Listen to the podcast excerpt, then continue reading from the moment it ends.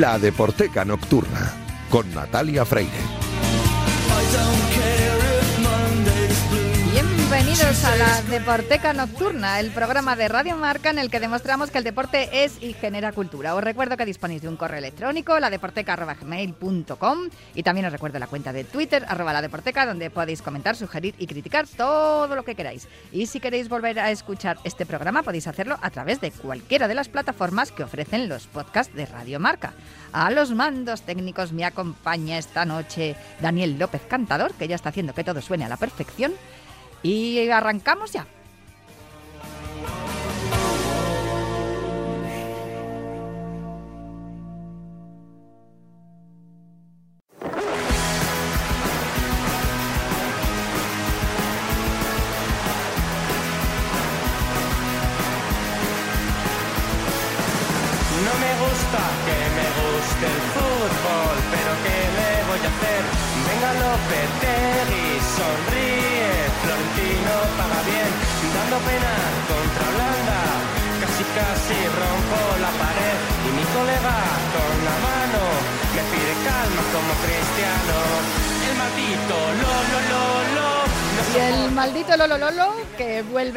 Semana más aquí a Himno Titular con Julio Ruiz en la Deporteca para hablarnos de estas cosas interesantísimas que rodean la música y el deporte. Muy buenas noches, Julio, ¿cómo estás? Hola, ¿qué tal? Aquí encantado porque hoy vamos a seguir hablando eh, de deporte y de música y en este caso concreto, fíjate tú, eh, muchas veces se comentaba por parte de, por ejemplo, la afición del Atleti, que fíjate que tenían mala uva y decían, ¿cómo? ¿En el Santiago Bernabéu? ¿Pero qué conciertos ha habido? Julio Iglesias, el Papa y... eh, Frank Sinatra, por ejemplo. Bueno, a Frank Sinatra, ojo, nos quitamos el Sí, sí, sombrero. hay que ponerse de pie y saludar. Pero este aquí que sí que en un momento determinado de la historia de la música, yo todavía me estoy viendo, eh, no sé si en un centímetro cuadrado como las, como las cigüeñas, con una pierna apoyada y con la otra en el aire, porque en aquel concierto debía haber una sobreventa, se coló mucha gente porque era impresionante la cantidad de personal que había en el Santiago Bernabéu, quitando ese penúltimo esa penúltima gira de los Rolling Stones porque el próximo paso se da por, por el Metropolitano, justamente, anda que no se conocen bien los Rolling Stones, el Calderón, el mítico estadio del Atleti, pues quitando ese concierto relativamente reciente de los Rolling Stones en, y Bruce Springsteen también me parece que llegó a tocar, no ha sido el Santiago Bernabéu un estadio en donde haya habido muchos conciertos de pop y rock. Por eso estábamos comentando, eh, bueno, con ese Es que también la idiosincrasia del equipo es más de más de ópera. Sí. No sé si también la afición le gusta también, es más solemne y en ese sentido eh, puede pegar más eh, un concierto menos eh, rockero, digamos. Y el, sin embargo, el Vicente Calderón siempre ha sido un poquito más rock and roll. Vamos a ver si converti- convertimos también el Metropolitano. Pero lo bueno de todo esto es que la relación que tiene, que tiene eh, esta sección en el día de hoy es cómo grandes eh, mm, templos del fútbol se convierten en gigantescas salas de concierto y ese fue el caso aquel 15 de julio de 1987.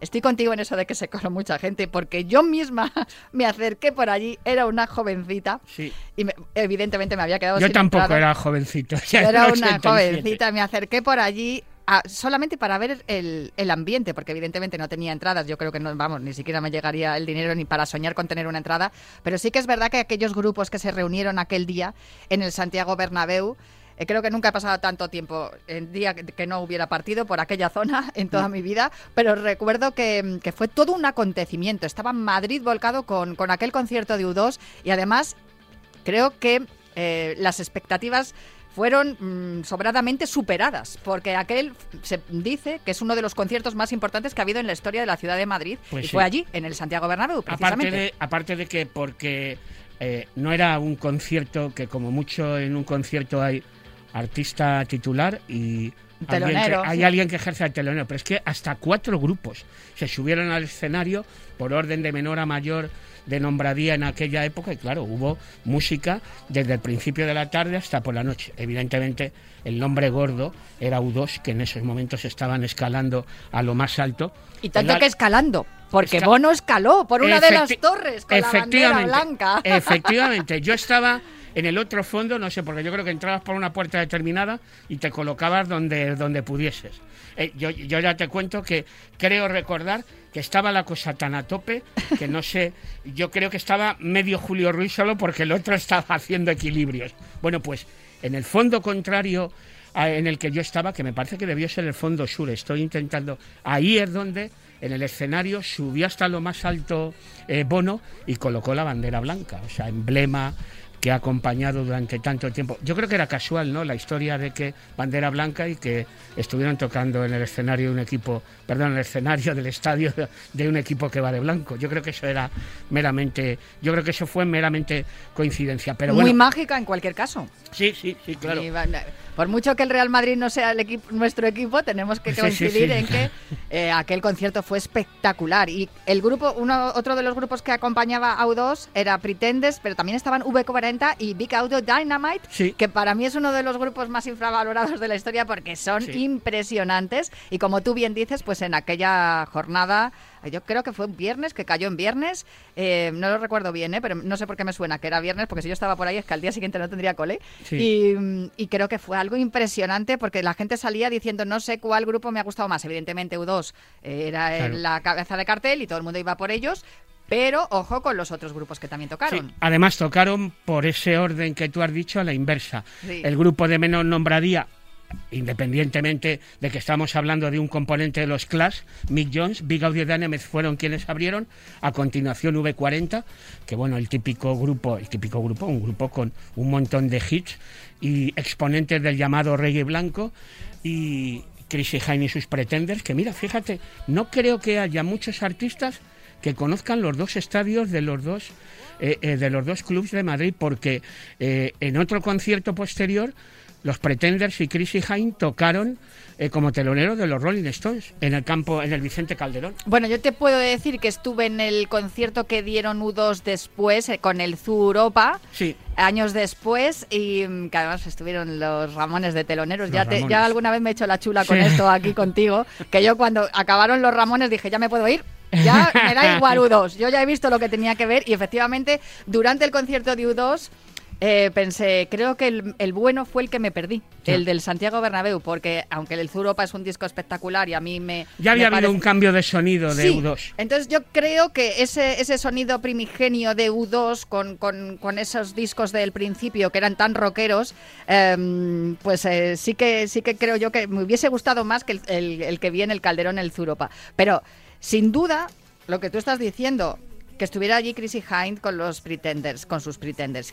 El, también V40, que tenía una colaboración, también Chrissy Hind y V40. Sí, sí, Fíjate tú que eh, si tú preguntas a cualquier fan de U2 que tenga una determinada edad, seguro que va a colocar el foco en esa primera parte de la carrera del grupo y sobre todo el Joshua Tree, el quinto álbum del que hemos escuchado el Word Street Have No Name, una de las canciones de ese trabajo. Por, aquel, por aquella época, si U2 se andaban por el quinto disco, los Pretenders se andaban por el cuarto. Era Get Close, el disco del momento de los Pretenders, y esta canción pues, fue uno de los hits, el My Baby. My Baby.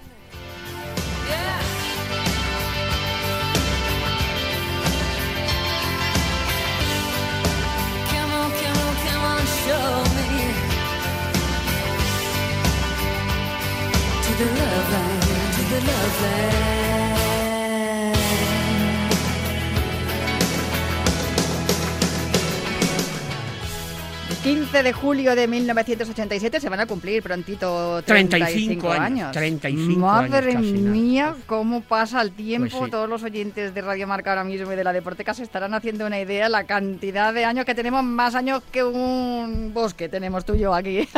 Pero oye, bien vividos y bien oídos, porque hemos tenido la suerte de poder ver esos conciertos. Yo este no, este concretamente no, me pilló muy pequeña y sin entrada pero Big Audio Dynamite, V40, Los Pretenders y U2. Por ese orden el escenario de Santiago Bernabéu. Y por cierto, yo tengo una amiga eh, que eh, también tiene que ver con este mundo de la radio y que es dobladora y que esto se la puede escuchar en documentales y tal, súper fan de Chrissy Hine. Y en aquellos tiempos en que yo compatibilizaba mi trabajo, haciendo en la radio mi programa de toda la vida, y hacía también alguna cosilla colaborando para la tele, vinieron los Pretenders a grabar un, esto ya estamos hablando hace bueno, relativamente poco, hace 20 años o, y eh, bueno, nos conocíamos de haber charlado en otra oportunidad, le contesta anécdota de, de eh, una amiga que es súper fan y me dio una púa, la púa con la que está, se la di a mi amiga Elsa, Elsa Pinillos, que bueno, ya digo... Un saludo, eh, Elsa. Un saludo, Elsa. Y bueno, siempre el mundo Chrissy Hine y de la amistad con Elsa está unido a la púa de Chrissy Hine. Pues em, una maravilla que se unan los mundos de también de la radio, del doblaje, pero sobre todo de la música y el deporte, que es de lo que hablamos aquí en la Deporteca. Y esta noche ese concierto impresionante que se celebró un 15 de julio del 87. 35 años se, se, van a cumplir pronto en el Santiago Bernabéu, uno de los mejores conciertos que se han visto aquí en España, diría yo, de vamos, en el top 5, seguro. Muchísimas gracias, Julio. Hasta la semana Hasta la semana que viene. Adiós, Natalia. Adiós, adiós.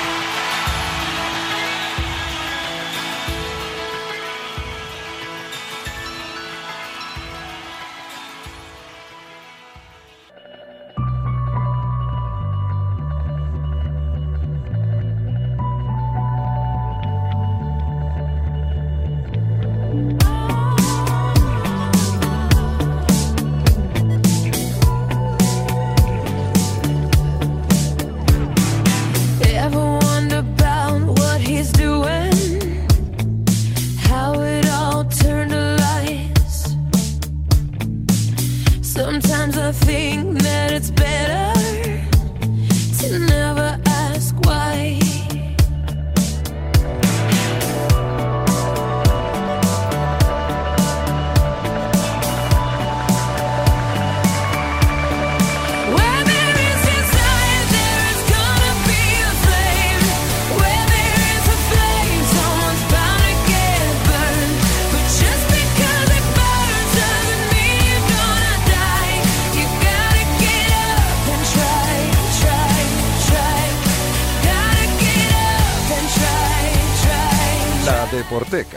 con Natalia Freire.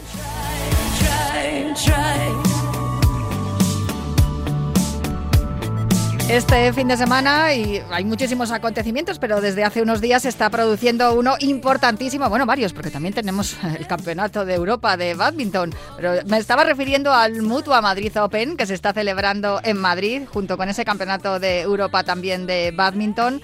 Y además, ah, mañana puede cantar el alirón el Real Madrid en el Santiago Bernabéu. En fin, que tenemos a Madrid como capital eh, del deporte nacional en, en este fin de semana. Y yo quiero focalizar ¿no? esa atención precisamente en el Mutua Madrid Open, porque tenemos a muchos de los mejores tenistas, pero también hay un stand allí de la Fundación Mutua Madrileña, em, eh, Mutua Madrid, eh, que es importante, porque en ese stand eh, os podéis informar, todos los que vayáis a ver los partidos de tenis, de la existencia de un concurso que ya son ocho ediciones las que de este, de este concurso, que además es un concurso solidario de concienciación. Y por eso estamos hablando de ello en la Deporteca, porque tiene que ver con la mm, actividad o la creatividad eh, en, cuanto a las artes eh, y, todo lo que, lo que rodea. ¿no? Estaría muy bien que ese concurso además se ligara al deporte y como está allí ahora mismo en, en, la Mutua Madrid Open, pues vamos a hablar con la directora de la Fundación de la Mutua Madrileña. Eh, Teresa Campos, muy buenas, ¿cómo estás? Hola, muchas gracias Natalia. Oye, es verdad que tenéis allí el stand en, en la sede donde se está celebrando el, el, torneo de tenis, pero yo quiero que hablemos de este concurso que se llama Nos duele a todos y que estamos ya en la octava edición. Efectivamente, eh, ya empezamos eh, con Nos duele a todos en 2015 y la idea surgió porque buscábamos cómo llevar la prevención de la violencia de género y, el fomento de pues actitudes igualitarias entre los chicos y las chicas, llevarlo a las aulas, llevarlo a los colegios, empezar por la educación. Y, así llevamos ocho ediciones ya eh, de, concurso. No sé cuántos eh, estudiantes han participado y, no sé cuántos todavía pueden participar porque no se ha cerrado todavía el plazo, ¿verdad? No, eh, los eh, chicos y las chicas pueden participar hasta el 15 de mayo.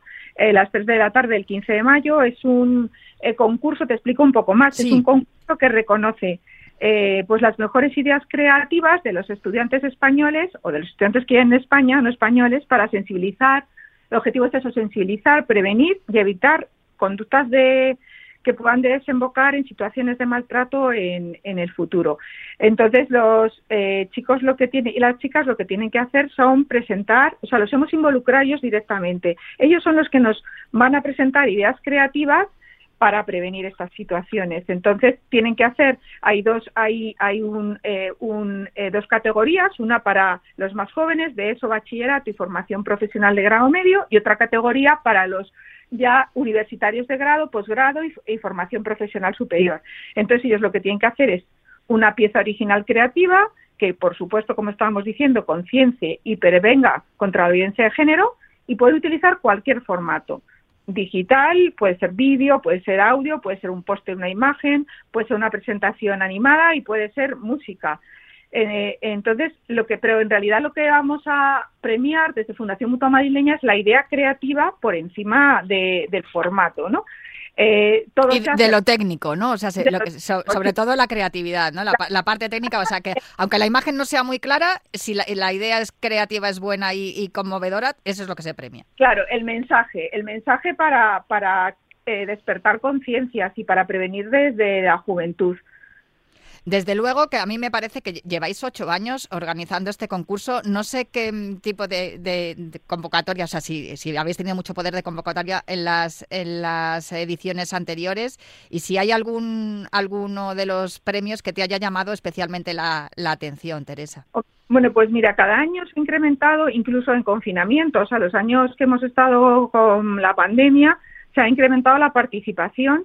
Eh, el último año, en la séptima edición, fueron más de 1.600 estudiantes de 700 centros educativos, porque hay muchos eh, chicos, sobre todo los más jóvenes, que se reúnen y hacen trabajos grupales y que nos hemos dado cuenta que en algunos colegios se han convertido en un trabajo de aula, que lo han metido los profesores como un trabajo de de, aula y lo presenta el, el profesor con sus alumnos, ¿no? Con lo, con lo cual, pues eh, todavía cala más el mensaje ¿no? de, eh, fomentar la igualdad y concienciar a los jóvenes sobre la violencia de género. O sea que fíjate, el año pasado 1.600 estudiantes de 700 centros eh, educativos y bueno, puedo destacarte, pues todos, todos los años hay, hay piezas conmovedoras, pero el año pasado, estos eran los de grado superior, pues hubo una historia que se llamaba Una decisión para toda una vida, que era pues la era un vídeo de la de una señora real que, grabaron sus nietos pues para eh, prevenir, o sea, que nadie le pasara lo que a ella le pasó en su día y que muchas veces hay que decir que no y hay que decir que basta, ¿no? Entonces, bueno, pues todos los años, desde luego que las piezas son, son eh, eh, conmovedoras, ¿no? No sé cuál es el género que, utilizan más los estudiantes y que os envían. No sé si el justo hacer eso, una pieza como si fuera un cortometraje o, una, o un documental eh, dramatizado, como lo que nos acabas de contar de, esta abuela de los, de los críos. Em, no sé si se tira más de eso o, también recibís, pues no sé, fotografías, eh, poemas, canciones, porque está abierto, ¿no? A cualquier formato está abierto cualquier formato, pero es verdad que, lo que predomina es el audiovisual, es el es el formato vídeo, es el que más eh, eh, predomina. Pero vamos, que está abierto, por supuesto, a pósters, canciones, música. Ha habido un año que a varios años ha ganado un póster y, y, algún año también una, una canción. Y en cuanto a la participación, como nos has comentado de, toda la clase, ¿crees que este tipo de convocatorias de premios, se me viene a la memoria también, por ejemplo, el que hace el, concurso de jóvenes talentos de, Coca-Cola, ¿no? Que, lo que hace es fomentar un poco la creatividad. ¿Crees que también este tipo de, mm, convocatorias de premios mm, sirven para concienciar y, a la sociedad y crear desde esa parte creativa que se organiza desde el aula con el asesoramiento y la dirección del profesorado, pues eh, una, mm, digamos, una concienciación ¿no? de lo que tiene que ser la sociedad del futuro, porque claro, es fundamental que se haga eh, desde, desde la base, ¿no? desde los, los estudiantes. Hombre, sin duda la educación es la base de todo y que y involucrar a los propios estudiantes es una manera de que reflexionen más sobre el problema. Eh, lo, por supuesto se les premia, reciben, o sea, hay hasta 20.000, eso es para animar, ¿no? Hasta 20.000 euros en, en, tre- en, eh, eh, tres primeros, o sea, primero, segundo, tercer premio en las dos categorías, que eso, bueno, es- es un incentivo, pero sin duda o sea, el objeto es que ellos mismos reflexionen a través de su creatividad.